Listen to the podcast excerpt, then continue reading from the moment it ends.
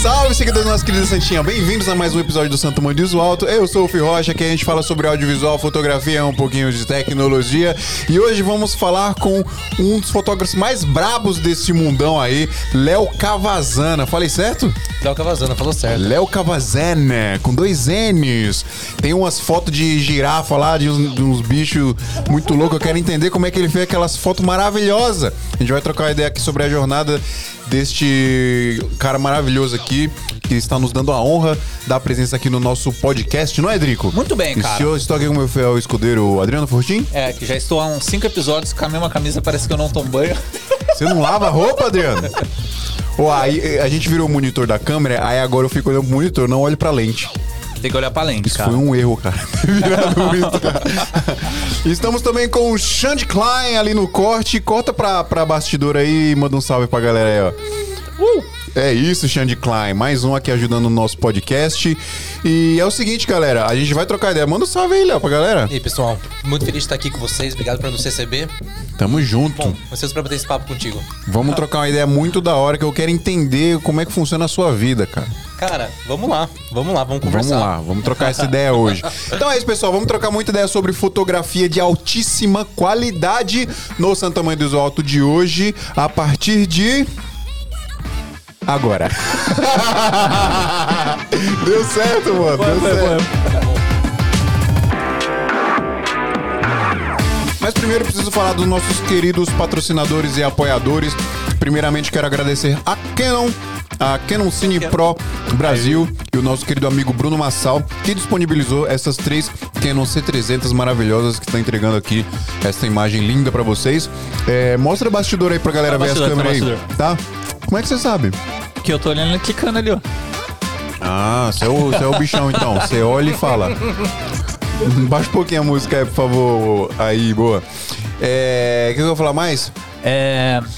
Canon. Eu falar Canon. também do Estúdio Lampu aqui que a gente Lampu. tá fazendo nosso podcast agora nesse estúdio maravilhoso aqui. É o seguinte, pessoal.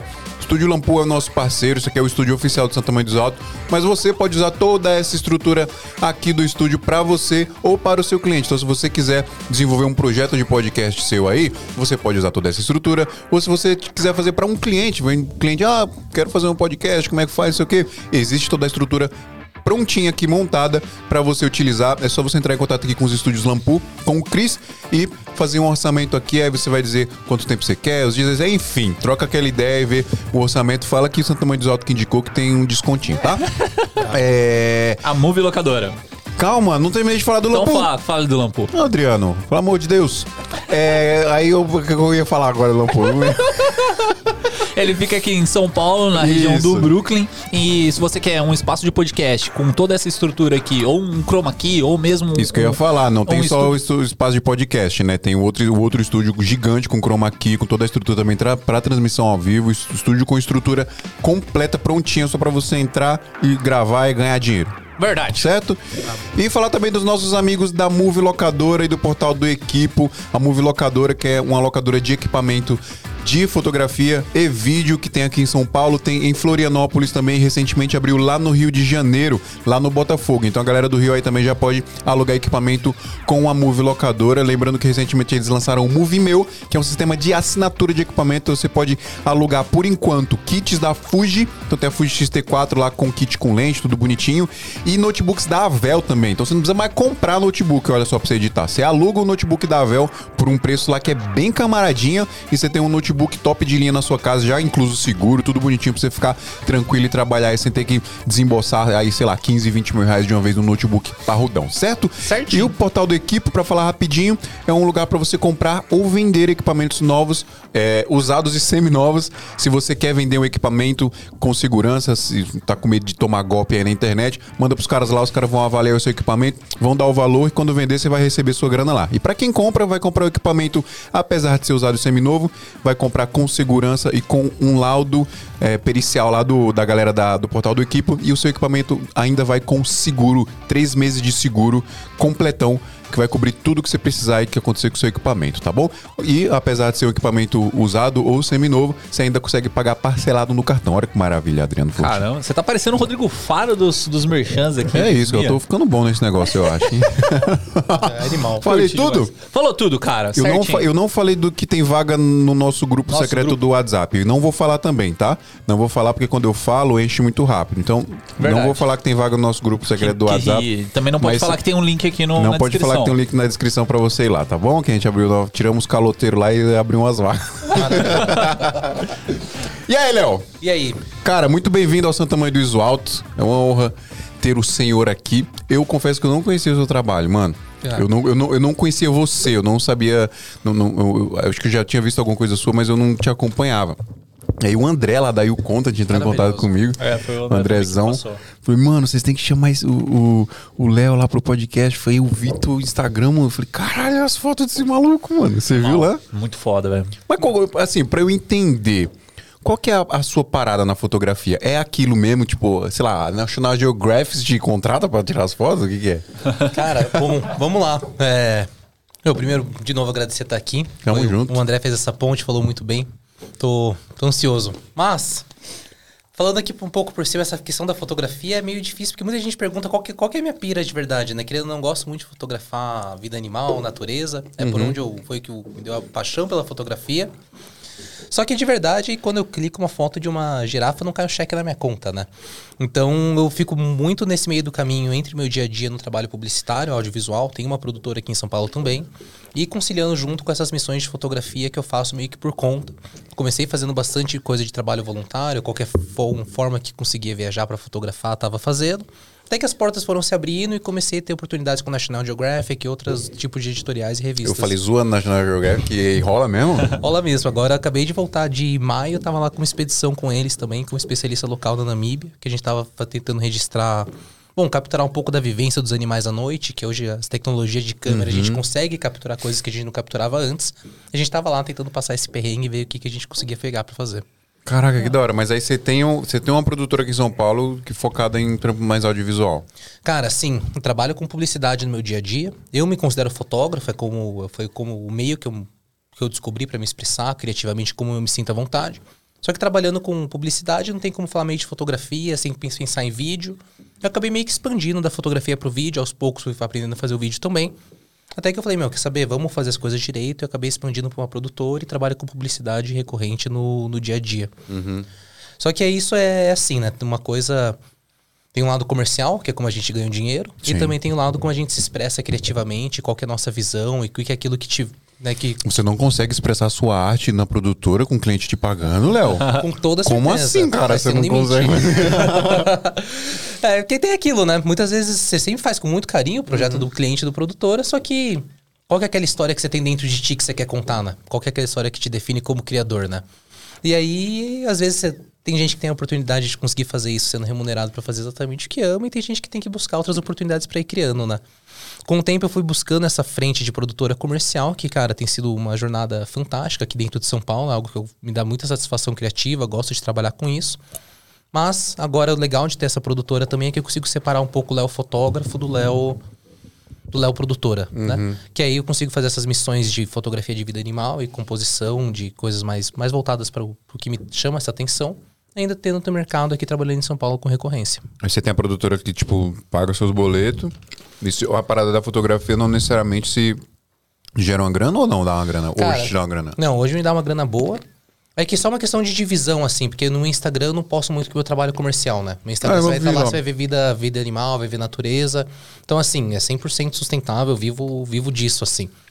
Só que é só uma questão de, sabe, que você posta aquilo que você quer atrair, né? Uhum. Então, não necessariamente eu tô sempre postando, opa, estamos aqui fazendo mais uma série de reels e TikTok pra uma, pra uma empresa tal, ou estamos fazendo uma tal publicidade.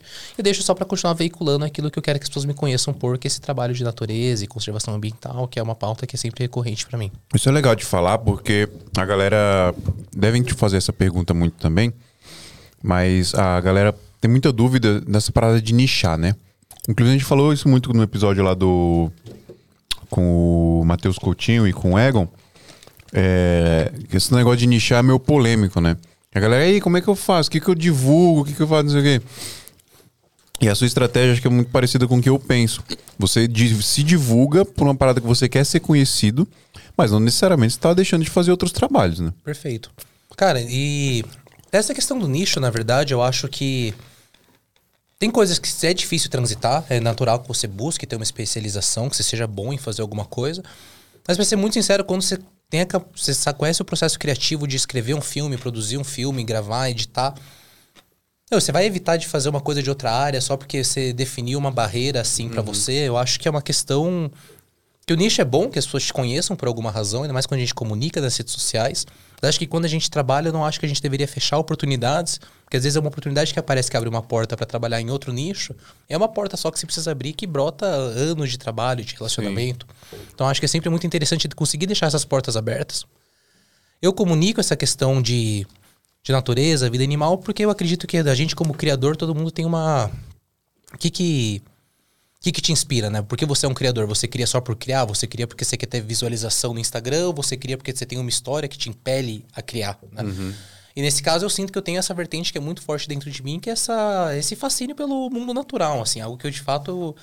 Sabe quando o olho brilha, assim? Quando você aponta uma câmera pra uma coisa ou pra outra, tem umas coisas que só o seu olho brilha e outro não, entendeu? Então eu acho muito importante pra mim a própria satisfação pessoal e criativa, que eu continue buscando isso que faz o meu olho brilhar. Mas, cara, isso não impede de maneira nenhuma de estar abrindo porta do mercado e prospectando e estar entrando em contato com cada vez mais marcas. Assim, Você acha que é possível nichar? Cara, eu acho. Pra quem trabalha com o mercado, eu acho difícil, tá? Pra quem vive puramente de, de audiência, de Instagram, aí eu acredito que sim. Você tem um tema recorrente que você conversa, você é criador de conteúdo. Aí você fala só desse assunto dentro do seu Sim. Instagram, né? Como criador de conteúdo. Mas profissional que trabalha com o mercado, aí de verdade eu acho que é muito difícil, assim. Você tem que ser muito, acho que o topo da, da cadeia alimentar, ou se por alguma razão ficar muito famoso por fazer uma coisa específica, Mas, uma você- técnica mas mesmo, mesmo assim, a pergunta continua. Você acha que é, que é possível? Porque eu acho que quando o cara chega num patamar muito alto da profissão, ele tem uma estrutura, Sim.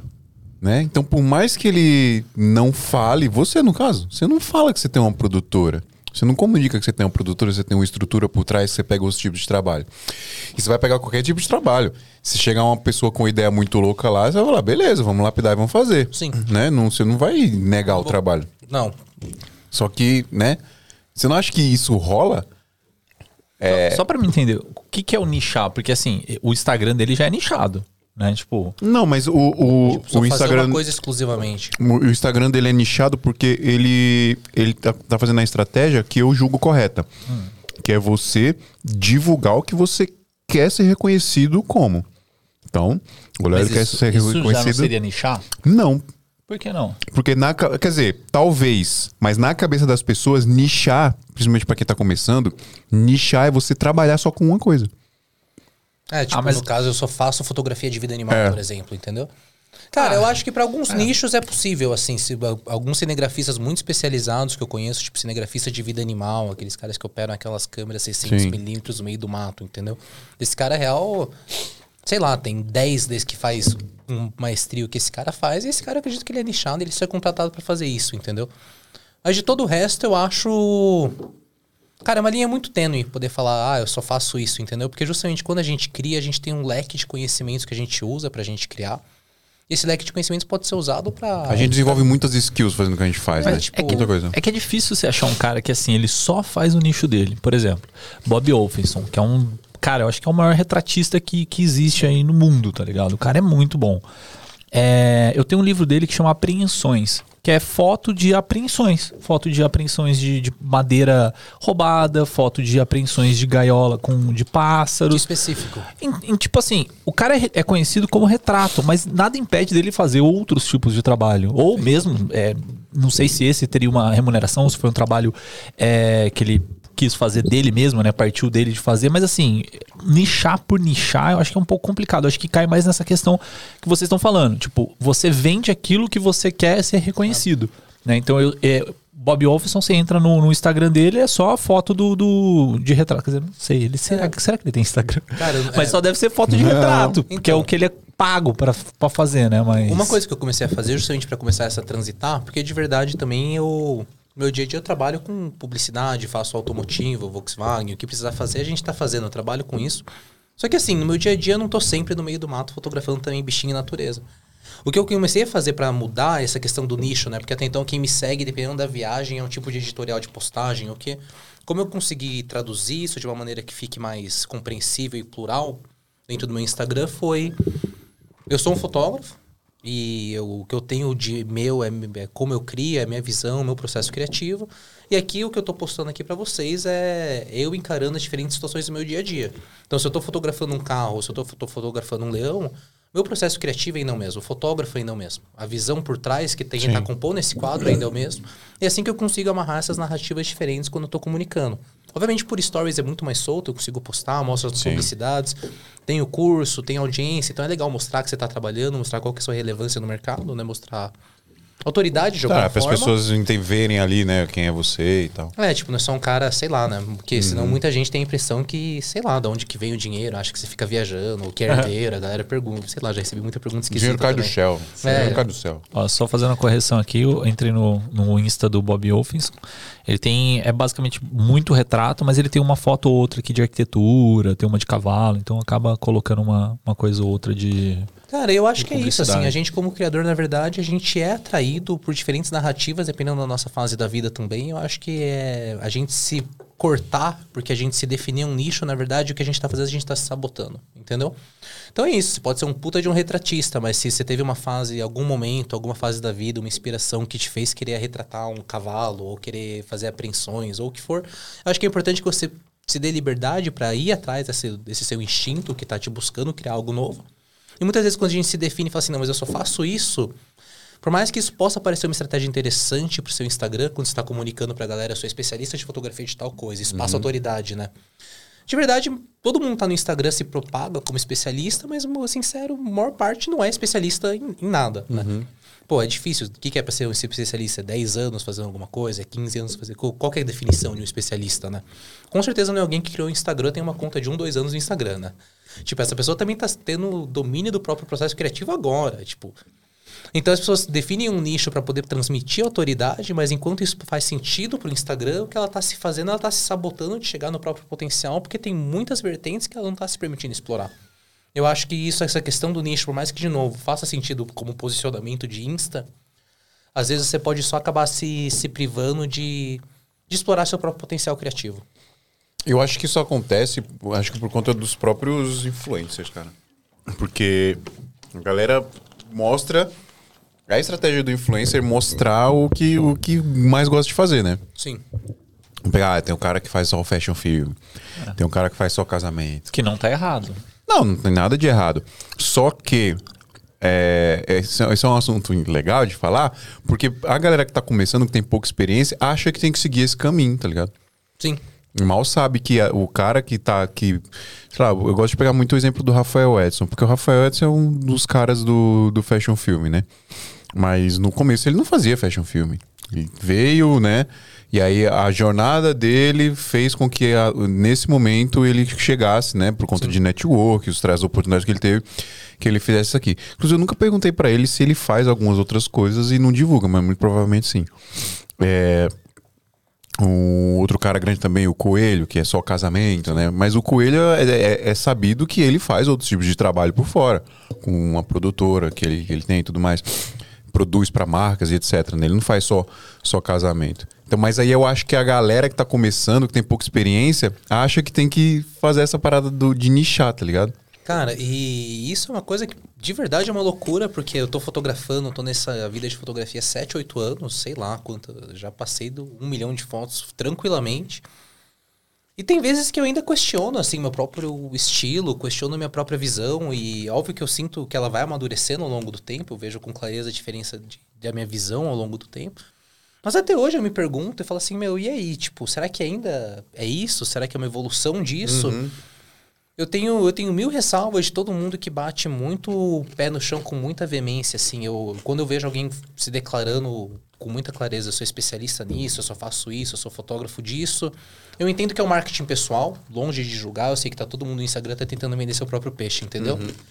Mas eu sei que, cara, se você conseguir às vezes bater um pouco menos o pé no chão e se deixar um pouco mais aberto, isso só faz muito bem assim pra gente. Eu também acho. Você abre um leque de oportunidades, né, cara? E o audiovisual, o audiovisual e fotografia tem uma infinidade de coisas que dá pra você fazer. É muito bizarro. A gente até zoou que tem um. um outro dia eu ouvi um cara falando que é. que faz vídeo pra um cemitério de cachorro. Que específico. Pois é, cara. Caralho, que E específico. tudo, e qualquer coisa precisa de vídeo, mano. Tudo precisa de vídeo, tudo precisa de foto, cara. É, mais cara. do que nunca. Tudo precisa. Principalmente, né? Mais, mais, do, que, nunca.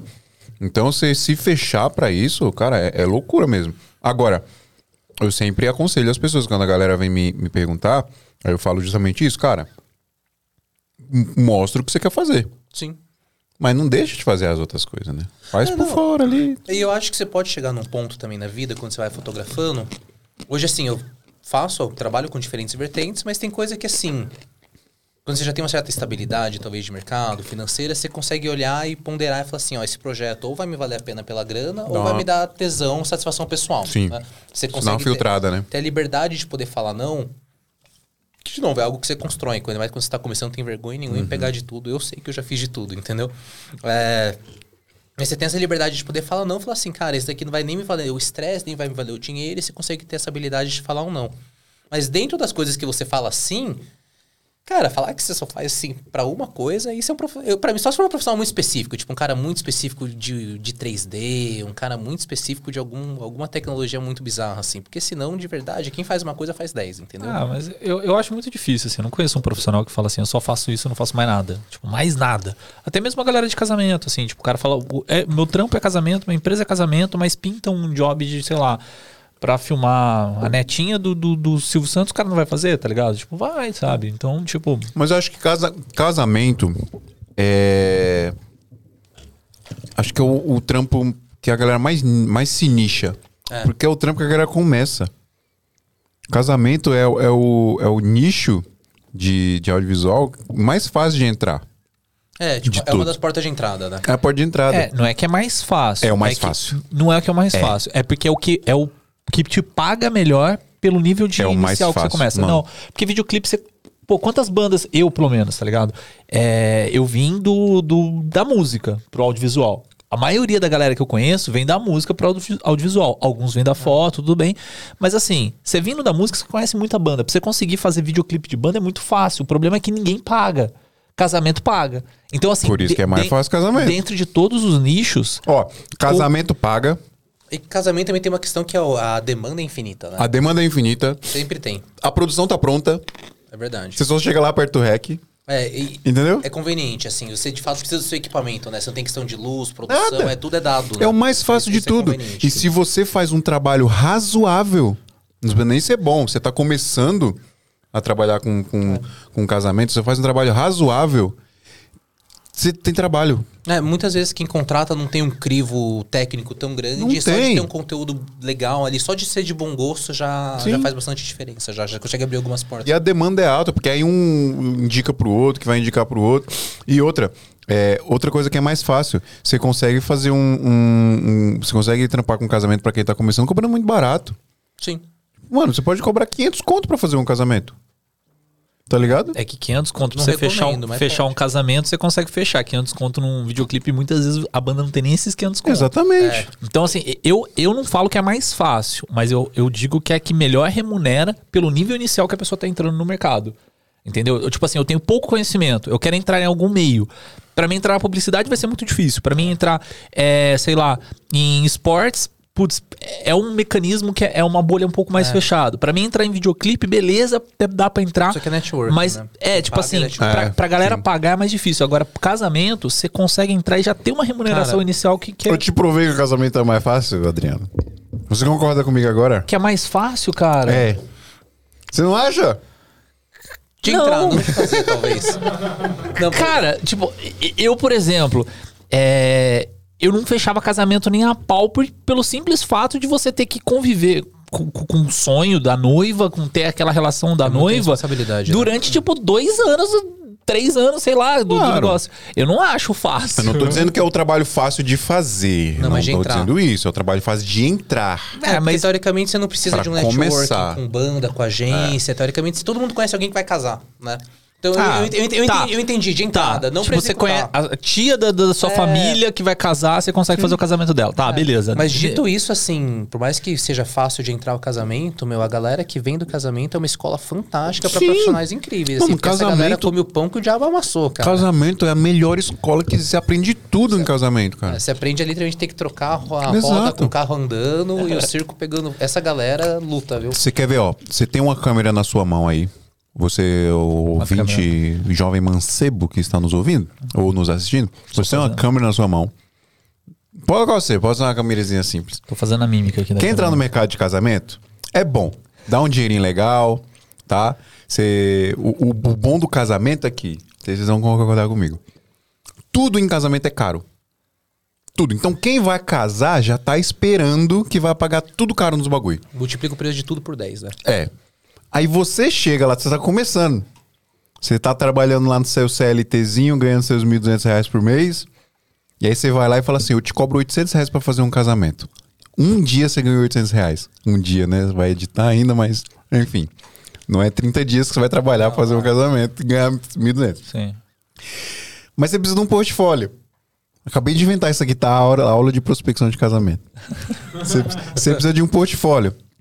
To- todos os buffets de casamento têm uma equipe meio que ali de parceria, né? Sim. Inclusive, eu acho uma parada bem zoada, inclusive, quando os buffets tentam fazer aquela venda casada, né? Com a equipe Total. de, de foto e vídeo. É uma sacanagem com todo mundo, né? É, Inclusive com os noivos. Exatamente. Eu fiz um casamento que aí tinha a minha filmagem e tinha a filmagem do buffet.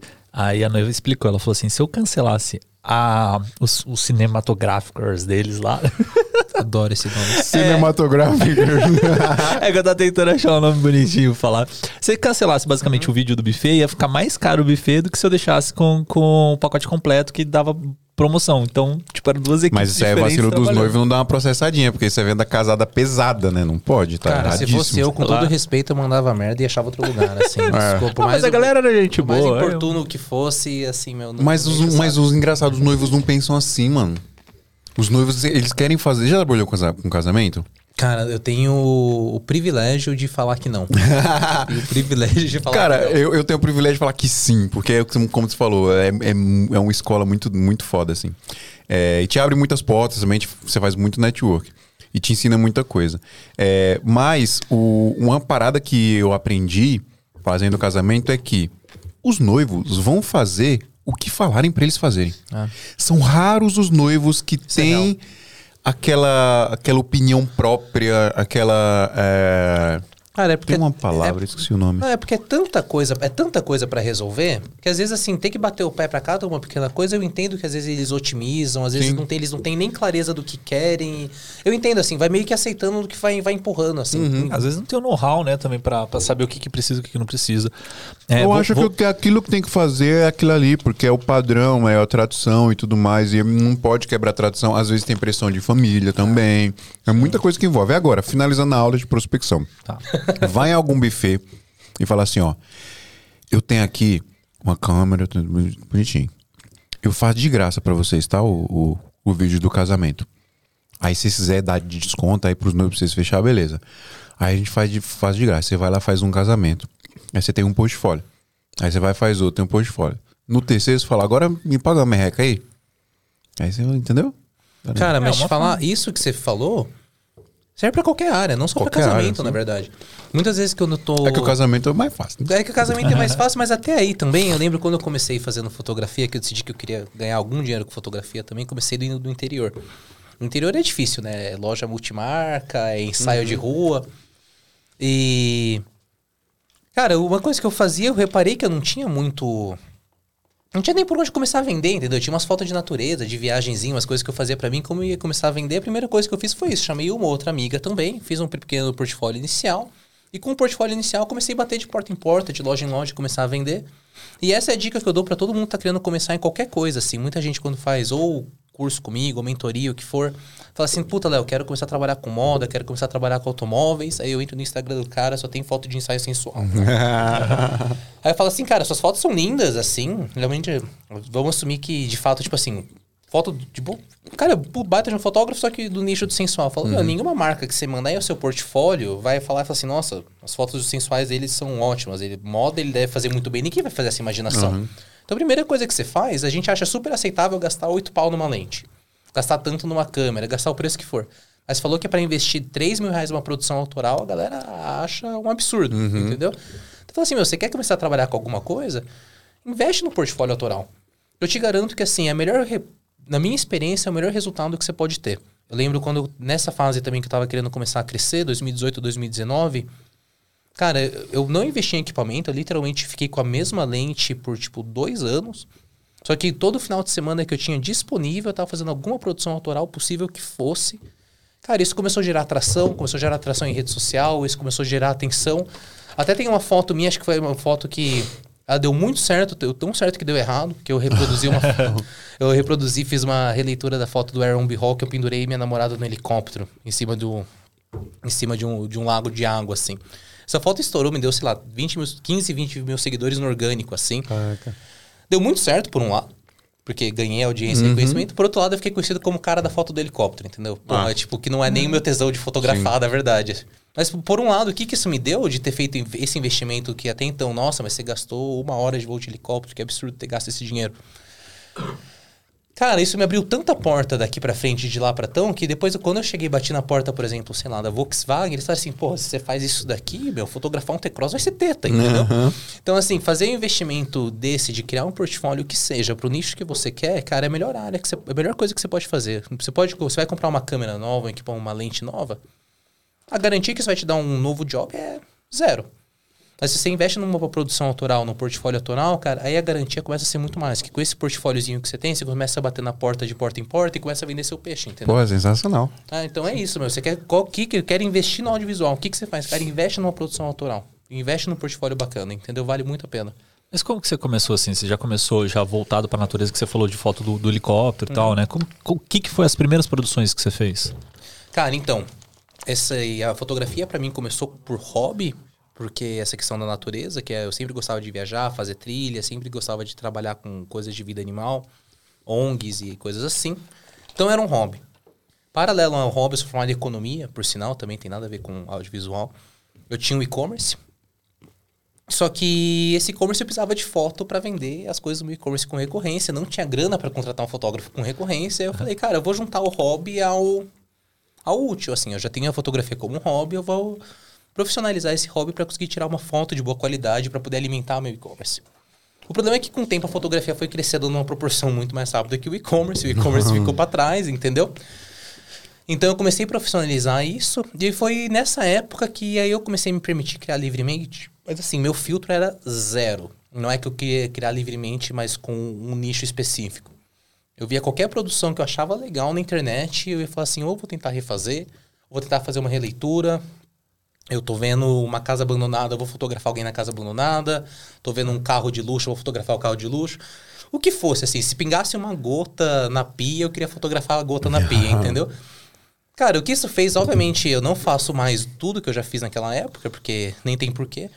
Mas foi um período aí de um laboratório criativo pra mim, que eu consegui meio que fazer uma varredura do que era possível fazer com pouco, do que era possível fazer com muito, do que, que faltava, do que, que não faltava. Eu sinto que isso me deu um, um jump start, assim, em dois anos de uma curva de aprendizado que foi absurda. Tá? Até para você filtrar o que você gosta e o que você não gosta, né? Acho que tem isso Também. isso também. É, e também assim, você aprende a fazer uma foto boa, por exemplo. Eu vejo muito isso. Eu falando um pouco da galera do ensaio, assim, tem aquelas formulazinhas de uma boa foto de ensaio, entendeu? Mas você também você tem que sentir, pra mim, a diferença de um fotógrafo que faz no automático, que faz o que faz por alguma razão intencional, é o quanto que aquela foto te representa, né? Então, assim, eu consigo tirar uma boa foto de uma modelo, mas assim, essa foto é uma representação da, do Léo, entendeu? É só eu só tô reproduzindo uma fórmula do Pinterest que eu aprendi a fazer, sabe? O fundo desfocado, a modelo no centro, tons quentes, tratamento de pele. Então, assim, como que você sabe o que é seu? Qual que é seu estilo? Qual que é sua identidade? Cara, tem gente que pode ser que venha do além, que acorda de manhã e sabe qual que é seu chamado, qual que é sua inspiração. No meu caso, não foi assim. Como que eu descobri o que, o que era legítimo e o que não era? Foi tirando 300 mil fotos em um ano, entendeu? Aí depois que você tira 300 mil fotos em um ano, você fala assim, tá. Será que é isso mesmo? É, tipo, aí, você, tem dado pra conseguir saber o que, o, que- o que, que, o, o que, que brilha seu olho e o que não brilha seu olho, entendeu? É, mas é. então eu me permiti criar muito livremente, muito criativamente, fazia umas fotos mais meio depressivas, de ponta cabeça, o que pudesse fazer. Que hoje não me faz mais sentido, mas na época foi um laboratório criativo muito interessante, tá? E foi a partir daí que eu comecei a lapidar essa ideia de falar assim, não, quero ir pro mundo da natureza, quero ir pro mundo de viagem, quero ir pra, quero ir pra esse lado. Foi aí que eu comecei a fazer, em- investir em produções cada vez que fizessem mais sentido para isso, que fizesse sentido para marcas. Eu não tenho centenas de milhares de seguidores, então eu não ganho com, como influenciador, eu ganhava como produtor de conteúdo. Então te fazia um portfólio baseado na produção que eu queria vender. Uma vez com esse portfólio na mão, eu entrava em contato com as marcas vendendo algo parecido. Você criava um portfólio antes pra depois entrar em contato com a marca pra. Então é isso, eu ia fazer uma fashion trip, por exemplo. Putz, mas pra vender uma fashion trip eu tô sem nenhuma foto pra pessoa entender o que, que é. Chamava uma amiga, ia num lugar bacana, tipo uma cachoeira, duas horas de Ribeirão Preto, onde eu morava, fazia umas fotozinhas legais. Fazia com esse portfólio, eu disparava pra 300 lojas do interior inteiro, oferecendo a, a próxima viagem. Cara, e de grão em grão o negócio foi crescendo. Acho que essa é a trajetória certa, assim, de, de toda pessoa que consegue achar aonde ela brilha os olhos, né? Como você falou, assim, aonde ela fica feliz. E sabe qual que é a trajetória certa pra você ter sucesso na hora de comprar o seu equipamento, Adriano? Poxa. Você ia falar alguma coisa e eu te contei, não foi? Deu, deu certo, deu certo. pois é, galera, é o seguinte, ó, deixa eu apresentar pra vocês a Brasil Box. Se você ainda não conhece a Brasil Box, é uma loja de equipamentos audiovisual online. Você vai comprar e vai receber bonitinho na sua casa com toda a segurança e confiabilidade que a gente garante aqui no seu tamanho alto da Brasil Box, que são nossos parceiros desde os primórdios do podcast. Só que é o seguinte, tá? A Brasil Box tem algumas peculiaridades. Baixa porque a música aí, chão de avião. o, a Brasil Box tem algumas peculiaridades. Você vai entrar lá em brasilbox.us, porque é uma loja americana, mas ela é gerida por brasileiros. É uma loja que os donos são brasileiros. Mas por que é US? Quando você entra lá, tem o valor em dólar e o valor aproximado em real, porque o valor que eles vendem os equipamentos lá são lastreados no dólar, mas os equipamentos, a grande maioria já estão aqui no Brasil. A pronta entrega você vai comprar, vai receber rapidinho na sua casa. A não ser que você faça uma encomenda. Eles vão trazer lá de fora o equipamento para você. Seu loja vai fazer a cotação bonitinho para ver se vale a pena aí você comprar e aí você vai receber com toda a segurança, tá?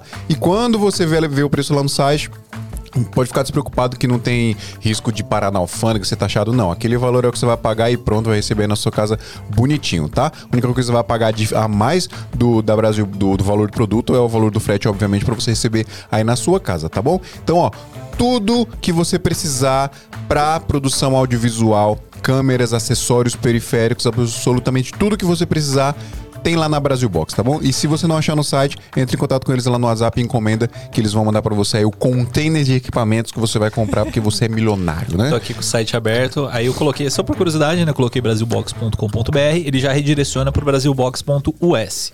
E, cara, o site tá maravilhoso aqui, os caras reformularam ele. Você entra aqui, tem soluções de armazenamento, tem soluções de bateria, tem soluções para o que você precisar. É, só precisa botar uma foto nossa aí, que só tem foto do Daniel Marvin, tem o ciúme, hein? Verdade. E Marcão, do- do coloca a Maurício. gente aí, coloca o Esmia, nós. Só, só tem foto do Daniel Marvin e do, e do, do Coloca, coloca aquela foto lá da capa do YouTube lá que tá com o dedo na minha cara. com uma cara. É, pode crer, né? Da hora. Então é isso, pessoal. Quer comprar equipamento com melhor preço, melhor prazo, melhor atendimento, com muita confiabilidade, a gente garante aqui de Santa Mãe do Alto, brasilbox.com.br, porque vai pro West do mesmo jeito. Não, Pode é, ser? Pode ser, pode ser. Brasilbox.us, pessoal. Vamos lá, Change! Aê, Change! Você tá ficando bom disso aí, véi? Então, o que eu tava falando, né, do, do- dessa parte assim, é. Tem, um- tem uma frase do Flávio Augusto, que é que eu vi em algum podcast que ele falou e tal, é que se você é um generalista, você normalmente caminha pro lado de administração, de gerência, de, de produção em si, porque você gerencia as pessoas que são especialistas. Agora, se você é um especialista, você é o cara que, que tá na mão na obra, mão na massa mesmo ali, entregando, fazendo, é, fotografando, o que seja, né? É, e a sua pegada hoje, você você tava falando, né, que é, é a parte mais de natureza, mas você tem a produtora também. E aí, como que você faz, assim, pra, pra diferenciar esses dois produtos? Você tem, um, sei lá, um Instagram da produtora, ou não sei, porque eu acabei não... Cara, de verdade, a gente. A produtora foi crescendo, foi algo que, na verdade, começou assim formalmente em 2020, junto com a pandemia. Se você levantar ele um pouquinho, pode levantar, ele é bem. Aí. Opa, tá vendo nitidamente a minha primeira vez fazendo isso, né? é, Cara, então, eu tava nessa. Tava muito numa onda muito boa nessa de viagem, fotografando em natureza e vivendo meio que esse sonho do, do Instagram de poder viver viajando e Uhum. fotografando, até que chegou 2020 e o- acabou, Acabou. a festa, né? Meu, meu faturamento foi a zero, mas assim, em 24 horas. Eu lembro do dia de tão traumatizante que foi. Dia 18 de março de 2022, 2020. 15 de março de 2020. 15 de o março. meu foi dia 15 de março, assim, mas tudo que eu tinha pros próximos seis meses foi a Cancelou zero do tudo. dia pra noite. Mas assim, eu parei pra fazer dois mais dois, né? Eu sempre, eu sempre assumo a curva normal, né? Eu sei que eu não sou Uhum. mais inteligente que a maioria, mas também não sou mais burro que a maioria também, né? Eu sei que eu tô ali no meio. Eu falei, bom, se eu tô na merda, todo mundo tá na merda também. Sim. Vou ter que me reinventar de alguma forma. E o que eu pensei, qual foi a solução na verdade, que foi o ponto de ótimo, foi o mesmo método de prospecção que eu usava para fazer minhas viagens e venda e vender meus projetos de natureza e viagem, o que fosse. Falei, cara, eu vou começar a atender o mercado local dentro de São Paulo, porque afinal de contas, se eu tô, tô na merda, tem um monte de empreendedores aí dentro do Brasil que também tá e mais que nunca tá precisando vender de qualquer forma que seja, né? Só pra entender, o método é aquele de você montar um- uma produção e vender isso com portfólio pro, pro cliente, ou não? Sim, mas assim, mais vou, vou elaborar. Porque Tá. agora eu já che... depois de um certo ponto, você não precisa fazer uma produção para vender cada projeto, né? Isso acaba nem. é é difícil até de escalar fazer isso. Mas uma vez que você já tem um portfólio sólido, você consegue ir prospectando vários com o mesmo, com o mesmo portfólio, né? Mas o que eu comecei a fazer, eu parei de me ver como um fotógrafo, como artista, como que fosse, comecei a me, me posicionar como se eu pudesse ser um braço que vai ajudar a resolver uma dor desses empreendedores que também estão precisando vender. Então, mais do que falar assim, ó, se precisando de um fotógrafo, eu aqui, qual que é o problema de se posicionar dessa maneira? Implica que a pessoa tem que entender que ela tem que fazer uma produção, que ela tem que fazer, buscar uma locação, um modelo, entender qual que é o tema da campanha, e dessa campanha precisa de um fotógrafo, e aí ela tem que lembrar de mim para me contratar. O que, que eu comecei a fazer era me apresentar com uma solução completa. Falar assim, ó, você precisa comunicar alguma coisa, cara, a gente faz tudo, entendeu? Então, aos poucos, isso... Perdão.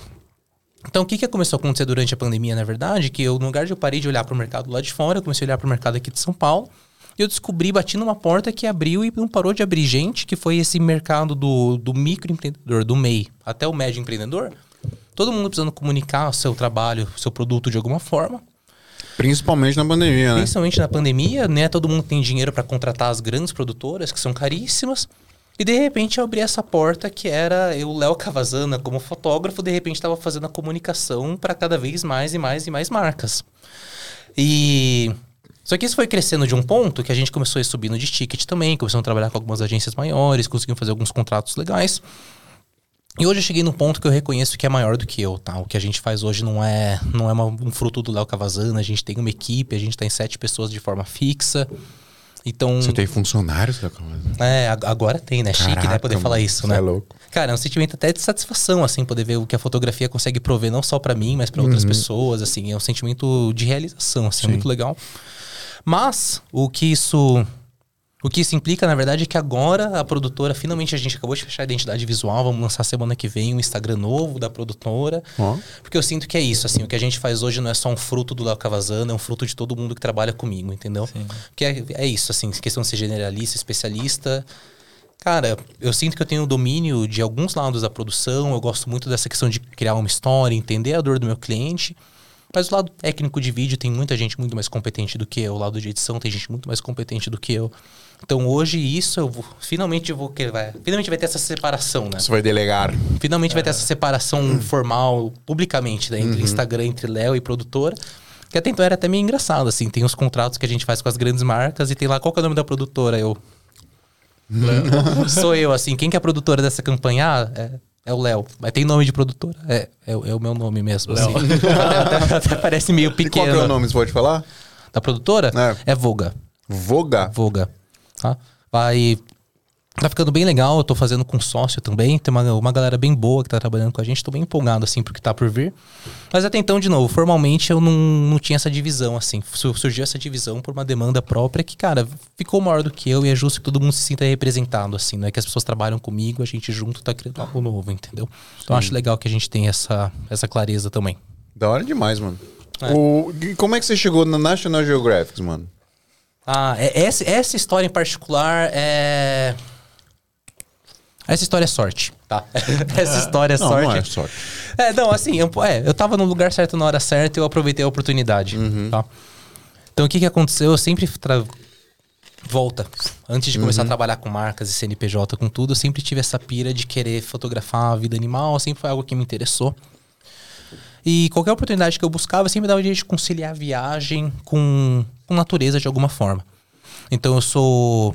Eu sou dive master de mergulho, então posso dar instrução de mergulho. Então, eu passei, passei um tempo na Tailândia dando aula de mergulho um, um lugar que tinha perto de centro de, de tubarão. Sabe o que eu tô pensando? toda. Sabe quando você vai abrir o, o seu MEI, aí ele pergunta: você é fotógrafo, faz foto aérea ou foto submarina?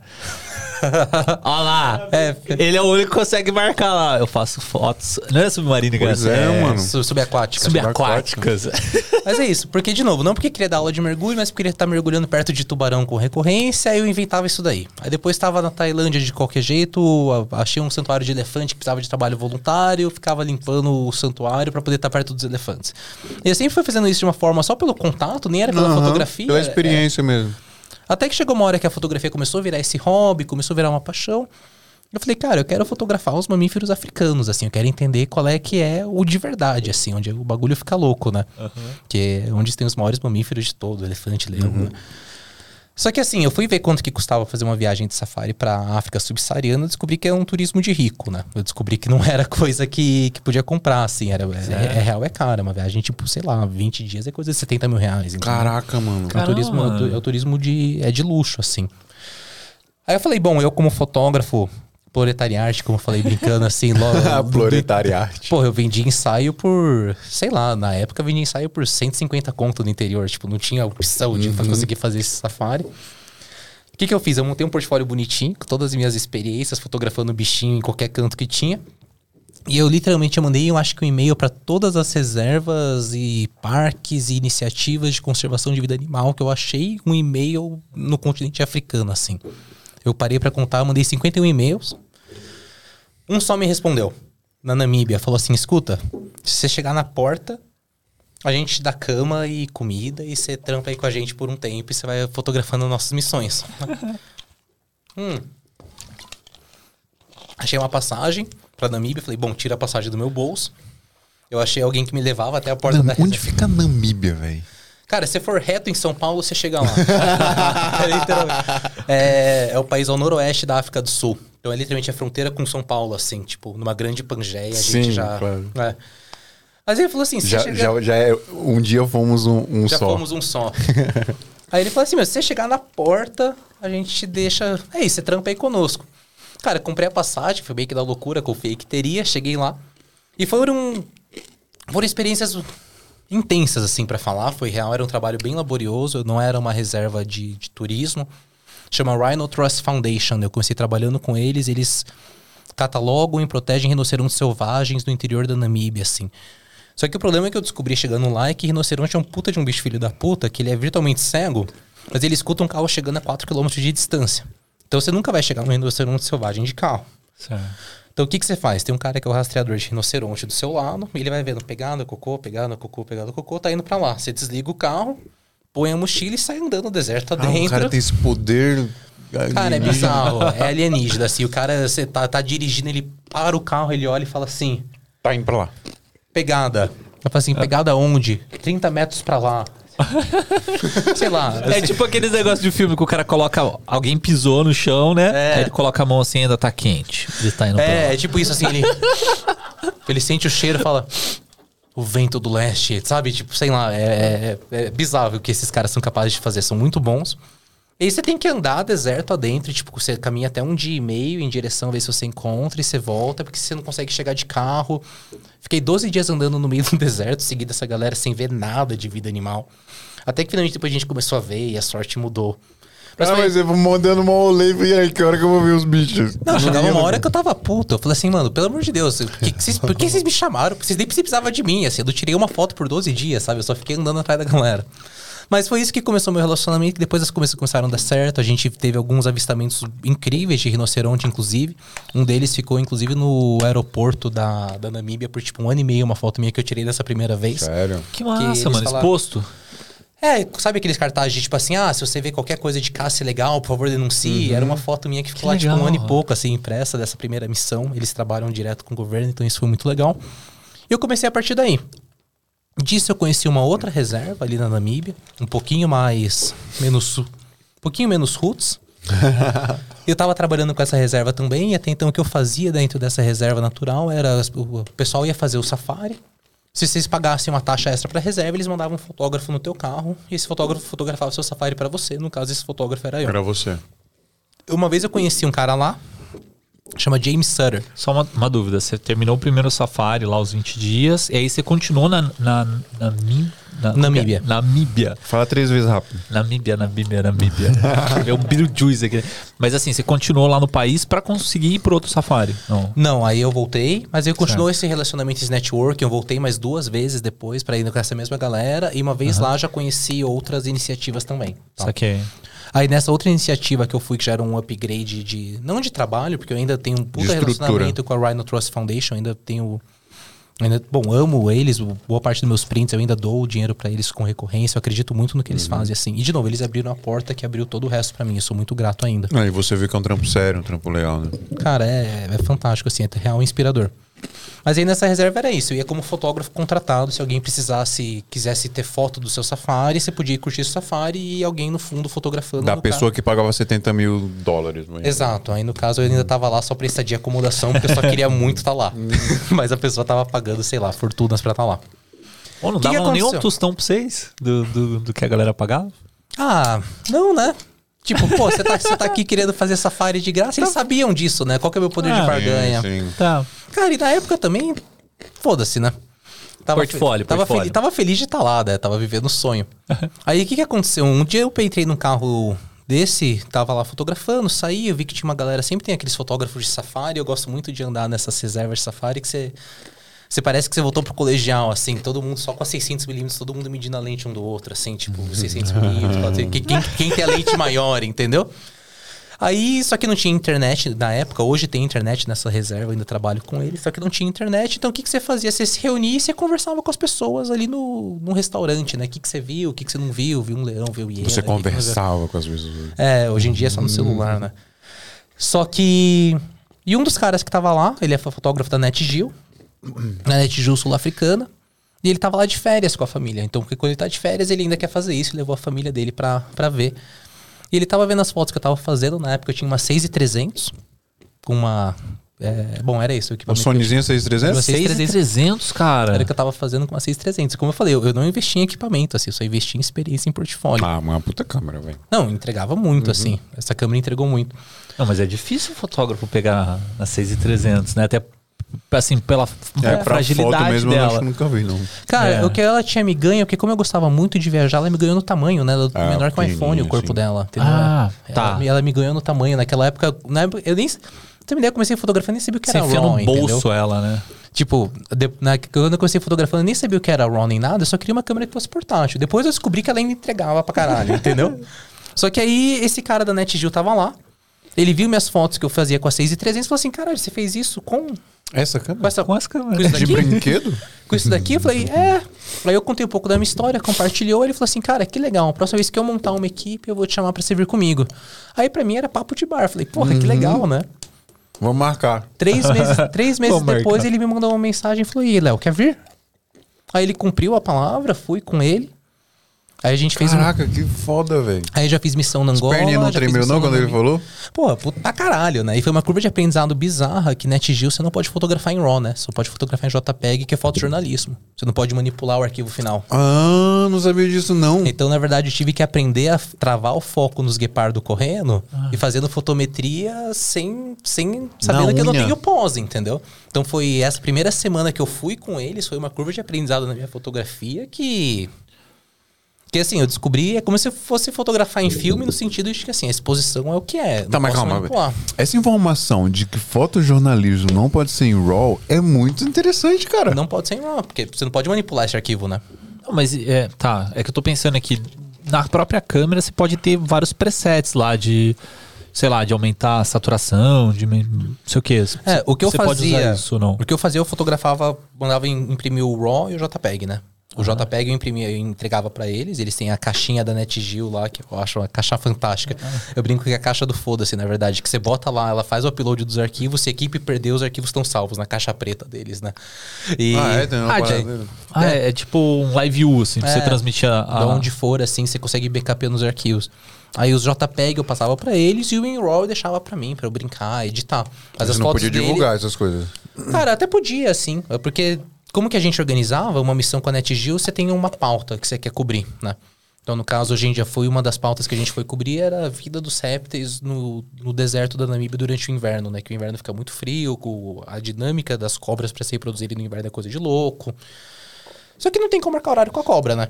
Não tem como combinar que terça-feira, quatro da tarde, ela tá lá. Então, às vezes, você fica parado olhando pra um buraco e fala assim, bom, pode ser que saia uma cobra, entendeu? Então, você cria uma série de conteúdos que deixa, eles ficam catalogados e se algum dia surgir pauta, eles usam, entendeu? Não consegui fotografar a, a cobra, mas fiz várias fotos de uma família de leão interagindo. Se algum dia tiver uma pauta sobre leão, ele já tem meu arquivo catalogado lá. Aí eles podem usar em qualquer momento que seja, tá? Então, meu, essa experiência que eu tive com ele, na verdade, foi isso. Eu tava no lugar certo, a gente conheceu, ele abriu essa porta pra mim. E, cara, as coisas clicaram muito, muito bem, clicaram muito fáceis. Essas experiências que eu tive com. Foi uma curva de aprendizado pra minha fotografia bizarra, porque, de novo, eu tive que aprender a fazer na unha a foto, não podia contar com a manipulação. Maravilhoso.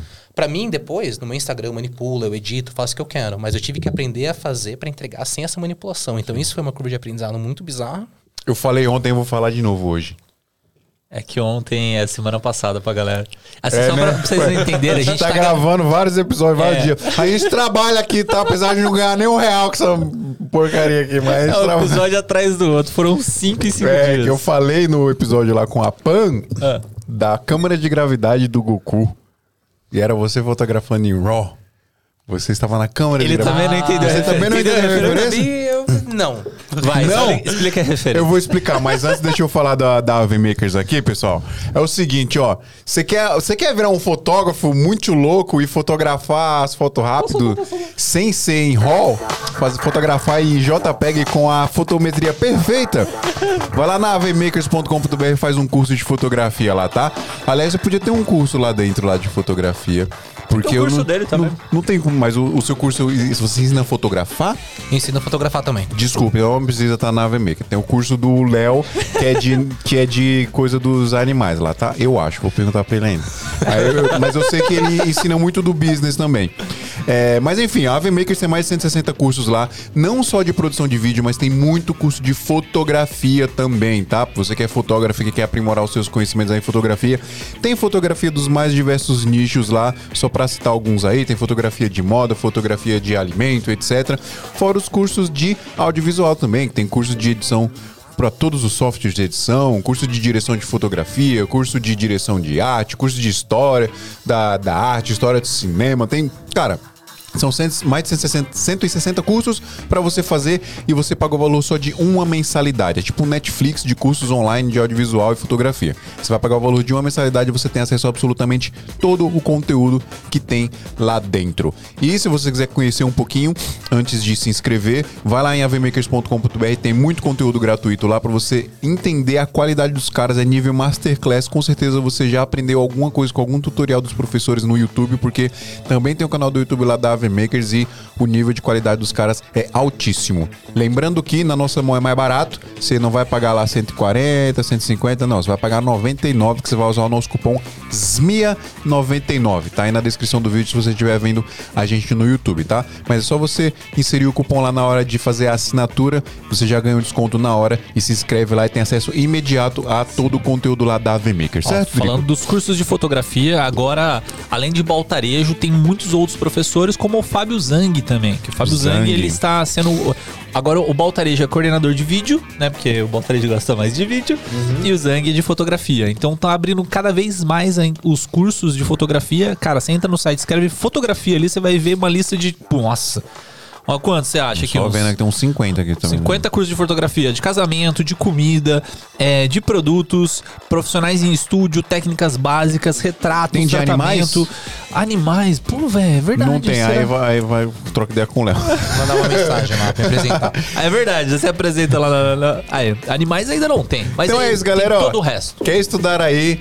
na maior escola online de cursos para audiovisual e fotografia do Brasil. É só você lá entrar em avmakers.com.br. Pô, ficou bom isso aí. Ficou bom. .com.br. Esse cara aqui é o mestre dos merchan. Já falei pra você, é o Rodrigo Faro do audiovisual. Rodrigo Faro tinha um exemplo melhor. Não, eu, eu gosto Não, do Rodrigo pô, Faro. Rodrigo Faro, ele, tem, um, Abraço, ele tem uma Faro. sacada tão rápida, mano, de, de, de, de feeling mesmo. Você gravou ele, você fez um, um Gravei, comercial não. com O, ele. o Rodrigo Faro, ele é alienígena. Mano, é bizarro, A gente velho. foi gravar o Rodrigo Faro e tinha um textão lá. Ele pegou aqui, ó. E falou. Mano, é bizarro, velho. Eu fiz uma live com ele Tem também, é assim. bizarro. Ele tem uns cacos, assim, de tipo, é, sei lá, ele tinha que, que coordenar basicamente a galera do corporativo lá, indicar o que, que eles vão fazer e apresentar o programa. Só que o corporativo, ninguém ali, tipo, tem a- o dom de TV, né? Então ele já indicava, já puxava, já não sei o quê, mas de um jeito assim, suave. Você não percebia que ele estava fazendo isso ali no palco. Cara, o cara é animal, velho. Ah, ele é bom mesmo. Não, tem, Bom. tem- tem gente que é tipo um maestro na frente da câmera, né? Tem, tem gente que tem talento mesmo. Por isso que eu, eu fico atrás, assim, eu sou o cara do. Não, pelo amor de Deus, me bota na frente da mesmo? câmera, eu esqueço tudo que eu falo pra todos os modelos que eu fotografo, assim. É bizarro, parece que esquece. Eu travo por completo. Do Nós curso, do curso. Fomos feitos para ficar atrás das câmeras. Curso de fotografias. Não, já falando de outra parada do. Você terminou de contar a história da NetGeo? Cara, acho que foi isso, assim, quando começou, na verdade, tava só. é, Acho que era só encerramento, assim. Só que desde então, o que, que aconteceu, justamente por isso, que como eu já tive a oportunidade de ir pra lá algumas vezes, foi que eu comecei a me desafiar a ir além, né? Que a primeira vez que você tá em safari, você vê um leão, você quer tirar foto que for, né? Depois que você já vê um leão 100 vezes, você já vê um leão na sua frente, você não quer mais qualquer, tirar qualquer foto. Você começa a ter o desafio de como você consegue compor uma foto cada vez melhor, né? Você quer compor uma foto de um animal com as estrelas no fundo, você quer pegar um contraluz, você quer pegar da altura dos olhos, tem que deitar, deitar no chão, debaixo do carro. Aí eu comecei a compor, me propor fazer esses desafios. Eu acho que foi aí que as pessoas começaram a me conhecer pelas minhas fotos de fotografia de, de natureza, de vida animal, que não é uma. Não tem uma estética jornalística, por mais que eu tenha. Tem uma estética mais começado disso, Tem uma artística. estética mais artística, mas porque eu me dou o tempo de falar, tá, eu quero fotografar um leão, quero. Mas eu quero fotografar um leão do nível dos olhos, tá? Mas eu não vou só de chegar e descer no chão, né? Aí você acompanha o leão por três dias, você vê se ele acostuma, você tenta pôr um pé no chão, ele permite, não permite. Então tem todo. Caraca, tem essa, tem essa dança aí. Tem, tem essa, cara, é, uma é um jogo, é, é muito divertido, assim, é muito fascinante, na verdade. Justamente por isso, assim, às vezes você vê que do leão sempre anda em dois, três. Tem um que é mais receptivo, tem outro que é mais agressivo. Você espera o agressivo e tomar água, dá, não dá. Você entra por debaixo do carro pra não chamar atenção. Então, é, Você acampa nos lugares, não? Cara, quando eu vou. que eu faço expedição, levo- hoje eu levo pessoas para fotografarem comigo, aí não, aí a gente fica na reserva, que é um pouco mais confortável. Mas quando eu vou por conta, normalmente sim, tá? A gente leva uma barraca, aquelas barracas automotivas em cima do carro e só meio que só acampa. Mas é algo que eu não recomendo que faça se você não tiver certeza do que você tá vendo na sua frente. Né? Os animais sempre comunicam sua intenção com você, e se você não consegue ler essa intenção com clareza, recomendo que vá com guia, tá? É assim que- Ah, é? Ele tipo falou. É tipo aquela briga lá do, do- de colégio que fica assim. Que que é isso, mano? Cara, mas é tipo isso, pra assim, quem tipo- só tá ouvindo, o Fio tá fazendo um T-Rex aqui do meu lado. me encarando. Não, mas é, mas é, tipo, os animais eles comunicam claramente a sua intenção. Tipo, o elefante também ele te olha, ele abre a orelha, ele bate o pé no chão. Você vira basicamente um biólogo da fotografia ali. Cara, você te- você tem que ter. Mas, mesma coisa que nem eu falo, qual que é a diferença de um bom retratista, né? Um bom retratista, pra mim, é quem tem sensibilidade de como, em uma foto, retratar a personalidade de quem você tá fotografando. Certo. Pra mim, tirar um retrato de um animal é mais ou menos a mesma coisa. A gente assumir que um leão é um leão e todos os leões são iguais é muito raso, assim. Tem leão que é mais... Tem diferentes personalidades. Tem um que é mais brincalhão, outro que é mais sério, outro que já é mais cansado. E você conseguir ler essa personalidade dos animais e tentar retratar isso dentro de um retrato é como você sai da foto documental um leão para aquele leão. É como se eu comecei a entrar nesse mundo, nesse espectro um pouco mais artístico através da fotografia também. Então, que nem tem gente que tem essa sensibilidade para ler pessoas e conseguir saber. Sei lá, meu, você vai fotografar um baita de um fundador de uma empresa, entendeu? Às vezes, como é que você, como é que você retrata isso melhor? Às vezes é o cansaço, sabe, de quem fundou e carregou isso daqui a vida inteira. Às vezes é o ombro para baixo, é o olhar mais pesado, ou é o olhar para cima, é altivo.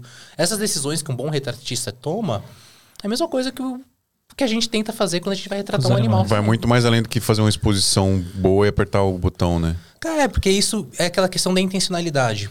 Se você só faz uma, você só fotometra e você aponta e tira uma foto, é uma foto que o, a, a oportunidade te deu. Se é uma foto que você faz intencionalmente, ela é fruto do seu trabalho artístico, sabe? Então eu acredito que a intencionalidade na hora do clique faz toda a diferença. Deixa eu, tirar um, eu queria tirar umas dúvidas des- desses tipos de trabalho, né? Primeira dúvida é que você tá falando da NetDeal, né? A, a NetDeal tem, tem revistas, né, da, da NetDeal, mas eu conheço mais por causa do canal de televisão. Sim. Né? Então, quando você faz esse tipo de expedição, vai equipe de televisão também junto ou não? É só fotógrafos e. É, Isso que eu de- acredito que deve ser mais de um, né? Que você falou Cara, isso depende, tá? Isso mudou nos últimos anos, porque a Disney comprou, né? Atingiu, inclusive. Então, a primeira vez que eu fui, era só pra edição impressa que a gente foi tentar fazer, edição impressa e edição online, né? Que eles têm também revista digital.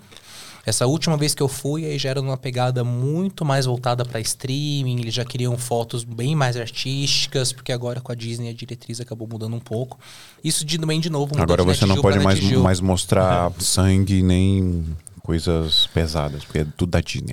É, tudo É, não, não e- pô, acho que pode, né? Não. Não, mas isso também ainda varia bastante. Tipo, essa NetGeo que eu faço com é com a NetGeo sul-africana, entendeu? Aí depois Certo. a NetGeo italiana, por exemplo, é quase um canal infantil. Eles contratam influenciadores, não contratam fotógrafos, Caramba. entendeu? Então, assim, cada NetGeo ainda tem uma, uma certa vertente, ainda mais depois que, essa, que a Disney, Que a Disney. tomou conta, assim. É, uma curiosidade, sabe qual que é uma das fontes de renda? Não sei se é uma das maiores, mas é uma grande fonte de renda na- da NetDeal.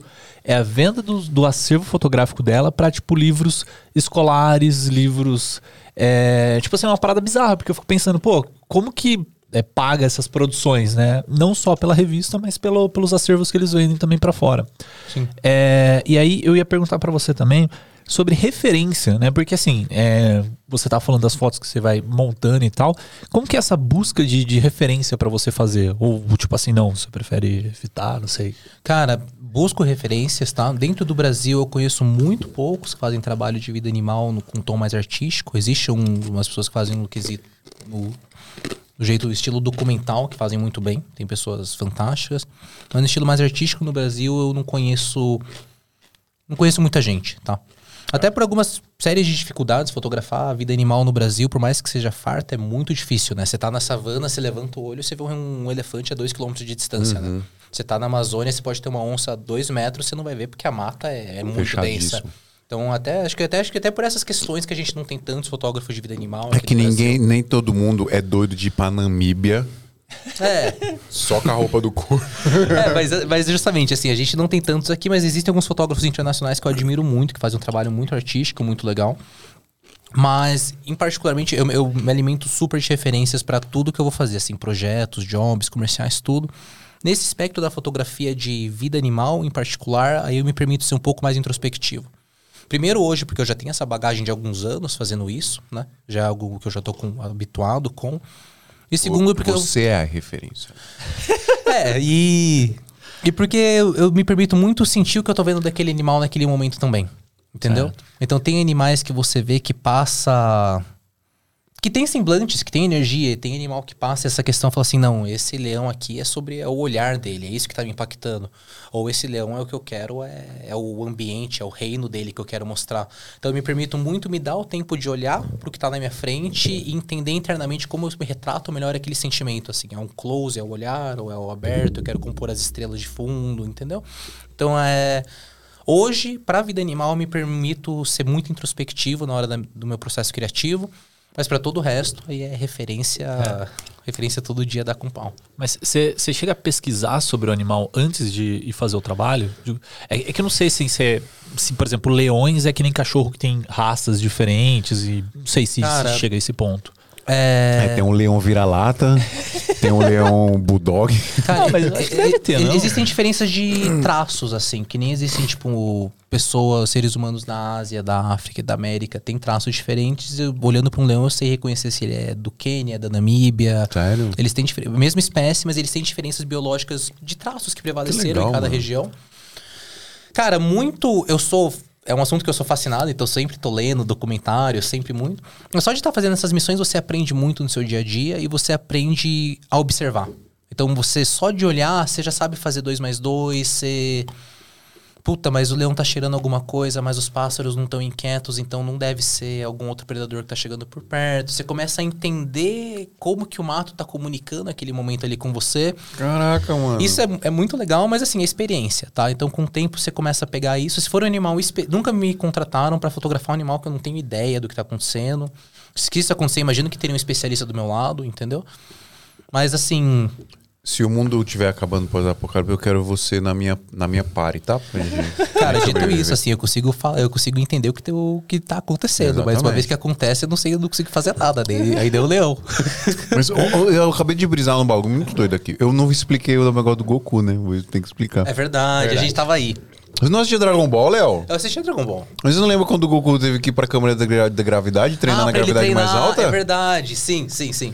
É, quando ele É. sai, ele tá leve, fortão. É, você lá É, fotografando em JPEG. Cara, foi isso Depois daí. você vai fotografar em RAW, tô suave. Porra, meu, hoje em dia. É que, é que eu ainda tenho preciosismo de ainda querer fazer fotometria como eu quero que seja, entendeu? Mas, pô, hoje em Não, dia. mas é, arqui- tá certo, né? É, mas é que hoje em dia com os arquivos em RAW, você errar para mais ou para menos, pelo amor de Deus, né? Você tem uma liberdade absurda. mas eu acho que isso até é uma coisa que as pessoas que hoje em dia que começam a fotografar já com mirrorless já começam meio mal acostumada, viu? Porque já te dá o fotômetro no olho, no visor, não é que nem Sim. aquelas DSLR que não muda a imagem, né? As pessoas hoje em dia, de novo, é uma conveniência a tecnologia que veio para ficar. Mas eu, eu ainda acho, como fotógrafo, quem se, se diz fotógrafo, acho que é um preciosismo que é legal você ter esse domínio da, da luz no, no dedo, assim. Eu acho que é um preciosismo que vale a pena. Você já, já teve algum momento, eu vou citar uma parada de um filme, não sei se você, você já deve ter assistido, e se assistiu essa cena deve ter te fascinado também, tanto quanto me fascinou. Que é. Eu vou te fazer a pergunta primeiro. Tá. Desculpa, eu pensei. O nome disso é Esquece. retenção, tá? Eu tô. É que eu, eu pensei em oito macacos lá, aquele. Não. Você falou tá que queria maluco. ele na sua party. Se os, se os bichos atacarem, ia acontecer um apocalipse. Não, o bagulho que eu brisei foi que. Tipo, dá pra montar uma party foda Uma party. só com profissionais de audiovisual e fotografia que tem skills secundárias. Porque a gente aprende. A gente teve um episódio disso, de Você pega o- coisas que a o gente de- aprende. você pega o cara de rally, porque se você tiver que fazer uma fuga, você tem um cara que sabe mexer no carro. Exatamente. o André, se brincar, ele manda, manja pilotar uns aviões. Se tu quiser fugir de avião, Mano, você eu ia manja, manja navegar na, na savana. Cara, eu já tive umas brisas Pegar assim, um piloto de FPV que se precisar dar curto em qualquer coisa, o cara liga. Exato. O cara. É. Exatamente. Já tem um eletricista, né? Não, tem, tem umas skills que são boas mesmo. Sim, mano. Eu ia falar do filme. é, já teve algum momento, alguma situação que você não fotografou? Que você só observou? Cara, Você falou, não, isso não vou nem fotografar isso aqui, velho. Ou não deu, não, também pode acontecer. Não. Não, não, por vontade. Não, não é que não deu. cara, hoje, no- no- nos últimos anos, sim. Tá? É. No começo você tá, é muito ansioso, né? Claro. Tipo, no começo, pô, você nem, nem tem enquadramento ali, a luz tá uma bosta, mas, mano, caguei, eu quero fotografar, entendeu? Hoje, como eu sei falar assim, meu, se for pra foto de leão pra foto de leão, já tem um monte, entendeu? Então, se não for algo que pra mim faz sentido naquele momento, eu consigo só baixar a câmera e só curtir estar ali, entendeu? Porque nem todo encontro é uma oportunidade de foto legal. Mas todo encontro ainda é uma situação especial, entendeu? Então, se você. Muita gente que vai só com essa coisa, eu quero ter fotão pra voltar e fotografar, as pessoas se frustram muito rápido. Porque, de novo, você não marca horário com, com um rinoceronte às três horas da tarde, quarta-feira, sessão de fotos, entendeu? Então, se você vai com a intenção, expectativa de ter, criar fotões, grande chance que você pode se frustrar porque você não controla esses encontros e quando você encontra, você não controla. Às vezes você encontra o animal, mas tá com mato alto, às vezes tá, o animal tá sempre se escondendo do sol, então tá sempre na sombra, entendeu? Então, tipo. Então tem muitas vezes que eu que eu aprendi que se eu abrisse mão da expectativa de tirar uma foto e me permitir só curtir, tá ali a 10 metros de, o- de um animal, no lugar da frustração de não ter tirado uma foto, se torna um momento compartilhado ali que é muito bonito e, e para mim aquece o coração, entendeu? Eu acho muito legal. Você já assistiu A Vida Secreta de Walter Mitty? Assistir. Você tá ligado a cena que eu tô falando, Sei. momento que eu tô falando, né? É, é que naquele caso ali eu teria tirado a foto com todo certeza. Já assistiu esse filme? assisti. Não vou Cara, falar, é- é muito assiste. legal, é mas é- maravilhoso esse Não, essa, filme. ce- essa cena foi um, tapa, foi um tapa na cara quando eu assisti. Sim, é emocionante, cara. É, o- aquilo ali é o, é o clímax do filme pra mim. É, exatamente. E quando eu assisti aquilo, foi um tapa na cara. Foi justamente uma das cenas que me fez refletir sobre, cara, eu não preciso tirar uma foto sempre. Eu posso me permitir sossegar e só curtir aquele estar ali, assim.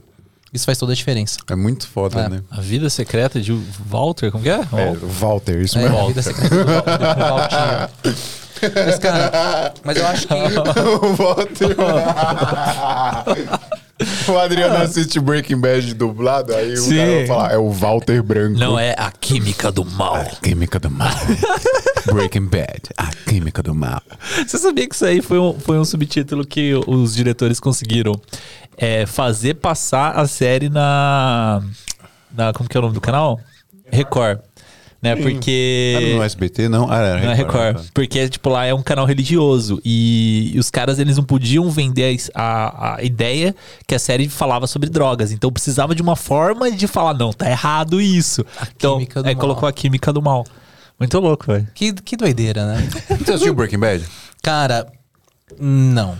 Meu Deus do É, céu. eu sei, todo mundo, Assiste. todo mundo fala que é uma obra de arte, Uma assim. obra Eu, de quero- arte. eu- eu quero assistir, tá na minha Pô, lista. mano, do, do- da primeiro frame ao último é uma obra de arte. Cara. É, é algo Bizarro. que- é algo Eu tá na preciso minha assistir o, o. Better Call Saul, que é a sequência, né? Sequência, entre aspas, né? Um Não, um spin-off. spin-off. É um spin-off. É, né? legal também, mas Aí- não chega no nível. Então, né? eu comecei a assistir, eu achei bem cocô. Aí a galera fala que, assim, depois que passa a primeira temporada, o negócio começa a engatar assim forte. Eu falei, pô. Eu achei boa a primeira temporada. É porque, como eu assisti o Breaking Bad, o clima da série é parecido. Então, É, mas, cara. Qual que é o nome do filme lá mesmo? A Vida, a vida secreta, do, do de Walter. Walter. Do Walter. A Do vida- Walter, É só de colocar isso já vai sair. Aí, Ó, Vida Secreta de Valtinho. É. Cara, tá na Star Plus. Isso daí foi um tapa na cara, não só pra mim, mas acho que pra todo mundo dessa geração de Instagram, viu? Eu percebo hoje em dia, assim, tudo tem que ser postado, tudo tem que ser comunicado. Cara, a coisa mais frustrante que eu tenho em encontrar pessoas desse meio, do audiovisual, é que você chega com a pessoa, você conversa, a pessoa faz um stories contigo, ela passa mais tempo postando os stories contigo do que de fato conversando contigo, cara. Sim. Pô, é. Sei lá, às vezes dá- eu sinto falta de 2012 quando não tinha Instagram, entendeu? Tipo, mentira porque eu, eu ganho dinheiro com isso, né? Não vou, não vou cuspir no prato que eu como. Mas. Eu acho que. tu- Mas esse, foi- esse filme foi, um, esse filme foi um tapa na cara perfeito, que foi justamente isso, cara. Que a gente fica tanto na- numa cobrança de postar todos os momentos incríveis que a gente tem, que a gente posta de verdade. Os stories vai ser 24 horas de alcance. O feed é um mistério, talvez nem alcance, mas tenha. Ninguém sabe o que acontece no feed. E às vezes você se estressa tanto pra isso que você abriu mão de poder ter curtido um momento legal ou com outras pessoas, ou na natureza, ou o que for. Eu senti que foi um tapa. Quem sabe aquele tapa que aquece o coração? Assim, foi uma cena muito Você legal. acha que vale a gente contar a cena? Melhor não, né? Fala pra galera assistir. Deixa pra sentir. galera Ah, assistir. deixa, deixa eu assistir, eu vou assistir. Eu já coloquei aqui. Tem esse o, o Just, Just Watch que ele fala onde que tá, né? Aí eu vou assistir aqui no. Boa dica também, né? Star Just Watch. Plus. Quer saber onde tá um, um filme, uma série? Ou Se tem em algum lugar, Just Ah. Watch. Logo lá, acho que tem o site, tem um aplicativo. Cara, que Cara, hoje em dia ficou difícil achar as coisas, né? Sim. Todo mundo Ah. tem um canal de streaming, meu. Tem umas 10 assinaturas hoje tem em os dia. níveis, né? Pri- Tem, tem aquele nível que tem algum canal de streaming que você tem. Tipo, tem na- o- os canais de streaming que eu tenho: Netflix, Amazon Prime, é o Prime Video, é, HBO Max, Apple. o Apple.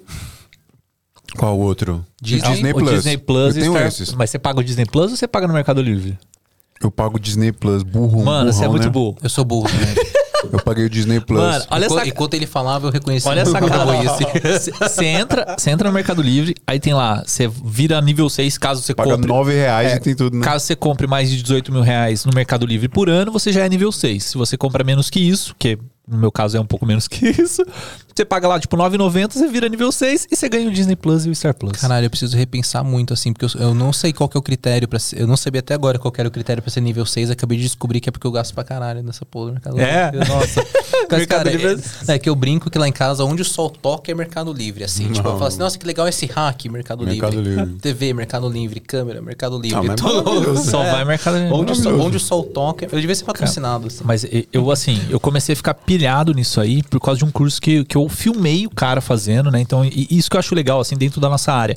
Que você aprende muitos skills, assim, passivos. Tipo, eu não ia procurar informações de, de gambiarras que você consegue fazer no mercado para conseguir promoções, para conseguir desconto e tal. Eu, por mim, não ia procurar isso, mas eu fui contratado para gravar um, um curso sobre isso. Eram muitas aulas, aí você, tipo, filma e edita. Então você tá assistindo, tipo, duas vezes o curso inteiro. É, e aí, tipo, cara, eu peguei muitos esqueminhas, assim, de tipo, por exemplo, do Mercado Livre, né? Se você quer fazer esse esquema é, sem gastar 18 mil reais, o que, que você faz? Você faz Pix pro seu mer- Mercado Pago, aí você fica com crédito no Mercado Pago e paga boletos, por exemplo, sei lá, do seu aluguel. Porque você pontua também. Você tá gastando. Então, tipo assim, é, é umas paradas que, tipo, se você, se você começar a colocar na, na ponta do. É, você começar a colocar na ponta do lápis, você começa a economizar bastante coisa. Mas o que eu tava falando disso não é, não é nem exatamente do quanto que você pode ganhar com isso, né? Do, do- financeiramente. É os skills que você acaba ganhando no seu dia a dia. Né? Tipo, é, eu trabalho com vídeo, aprendo sobre isso, né? E, e acredito que você aconteça a mesma coisa, né? Tipo, o que que te traz pro seu dia a dia, né? Ter essa- essas informações de, de trabalho na, na selva, de trabalho na. Selva não, seria na Savana. savana. Cara, é- eu chamo de mato, assim. O pessoal em inglês chama de bush. De, tipo, Bush. mato, assim. Ah, onde você tava? Tava, tava no mato. Sei lá qual que é o termo correto pra descrever. Cara, eu sinto que... Eu, eu entro muito nessa pira. Eu nem gosto muito de falar sobre, porque eu sinto que é algo... Sei lá, às vezes que... Quem, quem nunca viveu, às vezes não entende, assim. Mas sabe essa questão de que eu tava falando de sentir o, qual é a presença do animal, assim, se ele tá curioso com você, se ele tá agressivo com você, conseguir entender, falar assim, opa, eu tá ventando da esquerda pra direita, então tá todo mundo dormindo com a cabeça pro outro lado, então se tiver alguém vindo de lá não tá vendo. Sabe, esse sentimento assim de começar a ler essas pequenas coisas, na verdade a gente não é tão diferente assim. O ser humano, a gente é uma espécie de primata, a gente é um animal também. Eu sinto que, que isso me deu, eu brinco, eu brinco como se fosse quase que um superpoder que me deu a habilidade de ver com muita clareza o que tá na minha frente. Porque quando a gente conversa com as pessoas, todo mundo tem seu trejeito, né? Sim. Tem gente que fala assim, qual é, mano, pô, mano, qual é foda. tem gente que tem, tem diferentes dialetos, diferentes personagens que as pessoas vestem, mas ainda a mensagem sendo passada ainda, ainda é uma por trás, apesar dos trejeitos, entendeu? Eu sinto que é como se eu conseguisse ver através de qualquer trejeito que seja e focar no, no que de fato tá na minha frente, assim. Isso é muito legal como próprio relacionamento. Eu que tenho uma equipe, hoje tem pessoas que trabalham comigo, eu consigo sentir nas entrelinhas se tem alguém que ficou incomodado com algum comentário de alguém, então eu, ficou mais aflorada essa sensibilidade pra mim. E até pra trabalhar também isso é muito bom, porque é como se eu conseguisse captar a essência do que meu cliente está querendo passar, meio que na linguagem corporal dele também. Então, na verdade, foi algo que começou com um hobby, uma paixão, mas eu brinco que foi que assim, começou tentando entender essa coisa do, do reino animal, mas os animais não conversam com, com palavras, né? Então eu tive que aprender a me, a me comunicar na língua deles, né? Então entender o que eles queriam dizer sem falar nada. Só que o ser humano também é um animal também, que a gente comunica da mesma maneira. Então eu sinto que o maior skill que eu tenho desde então é eu consigo ver uma situação na minha frente e ter uma relativa clareza do que, do que de fato está acontecendo ali, entendeu? Eu acho que para isso, para quem é um fotógrafo, eu acho que eu, eu brinco que, isso, que, esse, que esse é meu superpoder, entendeu? É como se eu conseguisse ver o que tá na minha frente. E, pô, sou fotógrafo, né? Não sou um desenhista, Sim. não sou nada. Eu conseguir ver o que tá na minha frente para um fotógrafo é. De novo, não que seja um superpoder, não talento, nada. Eu brinco, né? Falo assim, ah, meu superpoder, na verdade, é conseguir ver o que tá na minha frente, mas entendeu? é. Sim. É, A gente vai montar os, os Avengers do audiovisual e da fotografia, tá bom? Ô, informação importante aqui. É, isso aqui é um saco de, de castanha.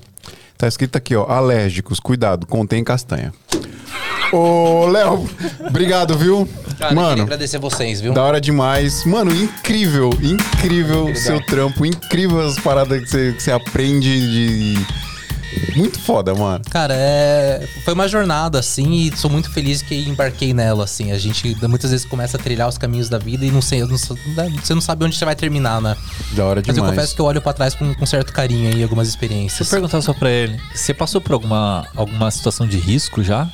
Cara, já passei uns perrenguinhos já. Já uma vez eu acordei e tinha uma família de leão dormindo no, nosso, no meio do nosso acampamento já. uma. Nossa, velho. Conta a história? Conta aí. O que, que acontece quando a gente tá acampando no deserto? A gente faz dois acampamentos. Um principal, onde tem a comida e a energia. 50, 100 metros de distância onde a gente dorme. Que se algum animal vier na, na comida, a gente tá, tá distante. Você não é a comida. A gente não é a comida. Só sei que o, foi dessa primeira minha, minha primeira ida pra Namíbia, inclusive, que isso aconteceu. Eu abri assim a porta da barraca de manhã e do jeito que eu abri a porta tinha uma família de leão deitada aqui, assim, entre a gente e o acampamento principal. Meu Deus aqui. do céu, Eu só fiz assim. Opa! E do jeito que eu abri, eu fechei. Eu passei o rádio pro, pra barraca do lado e falei. rachando o bico ali. Eu passei o rádio pra barraca do lado e falei assim, brother, vocês. Vocês vocês estão ligados, né? Aí eles, não, tamo, tamo ligado. Eu falei, tá. Eu era noob, né? Minha primeira vez lá. O que, que a gente faz? Faz nada, eu. Tá. Tá. Tá. Aí o que, que eu descobri que é o seguinte, que ele não entende que tem gente lá dentro, né? O leão acha que é meio que tipo uma pedra, assim. Ele não vai tentar, sabe, rasgar, abrir, não tem polegar, né? E Cara, e foi uma experiência, só que assim, Leão, uma vez que tá deitado, ele tá esperando a digestão passar até sentir fome, né? Eles ficaram deitados, tipo, um dia e meio lá, a gente no sol do deserto dentro da barraca. Não podia sair. Cara, e pra ir no banheiro? Meu Deus do Você abria o buraquinho velho. assim do zíper, colocava o que você conseguia colocar pra fora pra conseguir fazer através do buraquinho do zíper. A água também acabou. Hoje eu olho pra trás e foi engraçado, assim, mas na época eu tava só desesperado, querendo dar um tiro pra cima, assim. Opa, Caraca, cada, cada barraca sempre tem uma espingarda, né? Pra ver se eles saíam. Mas, pô, não, não vai fazer isso de hipótese nenhuma, né? Sei que é isso, abri assim, tinha nove leões deitados. Eu falei, opa, Gelou o peito. Vum. ah, fechei que assim, como tava todo mundo mais de boa, eu falei, meu. Eu acho que eles querem viver tanto quanto Você, eu, né? você Eu olhou, ser- pro- você olhou pros, cara, pros outros caras igual a gente olha pro comissário de bordo quando o avião tá na turbulência. tá, é, eu falei assim, mano, o que que é? É, A recomendação é fazer nada? É, fiz nada e cheguei, tô aqui. o carrinho do seu curso tá aberto ainda? Cara, carrinho do meu curso tá aberto, vai até o final da semana que vem. Boa. Tá? É o meu Dá curso. tempo? Não, porque vai sair esse aqui dia 5, dia 5 de junho. Ah, mas De disso- julho. É, vai. Mas vai ter. mas, entra lá no, seis, no- entra lá no. Instagram do Léo, vai o vai estar o link aí na descrição do vídeo e fica na fila de espera lá, se você não conseguir agora. Não, exatamente, não precisa. Só de estar lá acompanhando, quando surge a oportunidade, eu sempre menciono por lá. Isso aí, fechou. Você tá no, assistindo a gente no YouTube e não se inscreveu no canal ainda, faz esse favor aí, tá? Faz de conta que esse like aí embaixo é um rec, aperta ele. Não dê rec investido na nossa live. É de graça, você não cansa, é só um cliquezinho, ó, pluf, e você ajuda a gente demais aqui, tá bom? Valeu, Léo. Valeu, Drico. Valeu. pessoal. Valeu, Xande. Chega mais, chega mais, dá um tchau. Chega aqui. aí, Xande, dá um salve aqui Vem pro, rápido, pra rápido, galera. Dá um, um, um salve. O Xande que, que operou aqui, que foi o nosso operador da NASA do, do podcast. Ah, fala aí. Dá um oi aí pra galera. Fala aí. É, você quer dizer Ó, um, galera, você quer mandar um, seguinte. um, um alô aí pra sua família? O primeiro dia que eu tava aqui, eu tava muito nervoso, não consegui falar nada direito. Na segunda vez eu já tava mais tranquilo, já agradeci vocês. Agora você já- não já- tava. já tá Agora, saidinho hoje é já. o seguinte, vou pedir pra vocês me seguirem no Instagram. Arroba Xande Klein. É igual o Calvin Klein, tá ligado? É isso aí. E Xande X Vai ter o link aí, tem o link é isso aí na descrição do e vídeo valeu, aí. tamo junto. Até a próxima. Boa. Flex Flow. Tic Flex Tic Flow. Pô! Pou, pou. Valeu, galera. Muito obrigado e até semana que vem. É nóis.